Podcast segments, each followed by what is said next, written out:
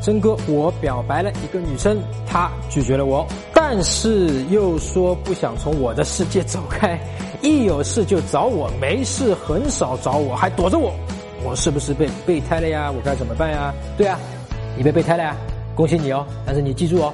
做备胎要有做备胎的修养，比方说你对他的情感付出、钱财的付出、精力的付出，你不可以问他要回报啊！你要回报你就不是备胎啊！所以做备胎做好了就不能要回报啊！而且必须要随叫随到啊，随时恭候，而且要。这样的态度啊，你不能说我来了还是板着脸的，这不可以啊！这就是要做备胎的一个基本要求。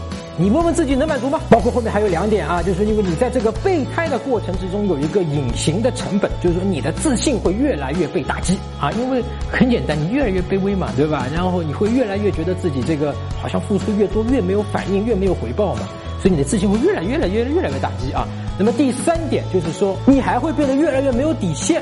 啊，一开始可能这个女生只不过让你觉得她把你当备胎，到后面这个女生可能有另外一个男生开始接近了，你可能生气一番，但是你是备胎，你拗不过他，然后就变成名正言顺，他跟那个男生开始约会了，你也没办法，你也只能这样，所以你还是会接受他，但是对吧？你还是会做备胎该做的事情，所以你的底线会越来越下降，越来越下降，甚至到这个女生开始谈恋爱了，你还在旁边追着她。啊，做备胎，底线的下降就代表你的这个自信的下降，然后你在女生眼中的这个尊重和价值就会越来越下降，这女生会越来越看不起你。所以现在，如果你还想追这个女生，还想挽回这个女生，怎么办？就很简单，你就说哦，那挺遗憾的，我挺喜欢你，但是你对我没有感觉，那我们还是做普通朋友。你放心，我不会干扰你，我也不会打扰你，呃，我会处理好我们之间的关系，我们只是一个普通朋友。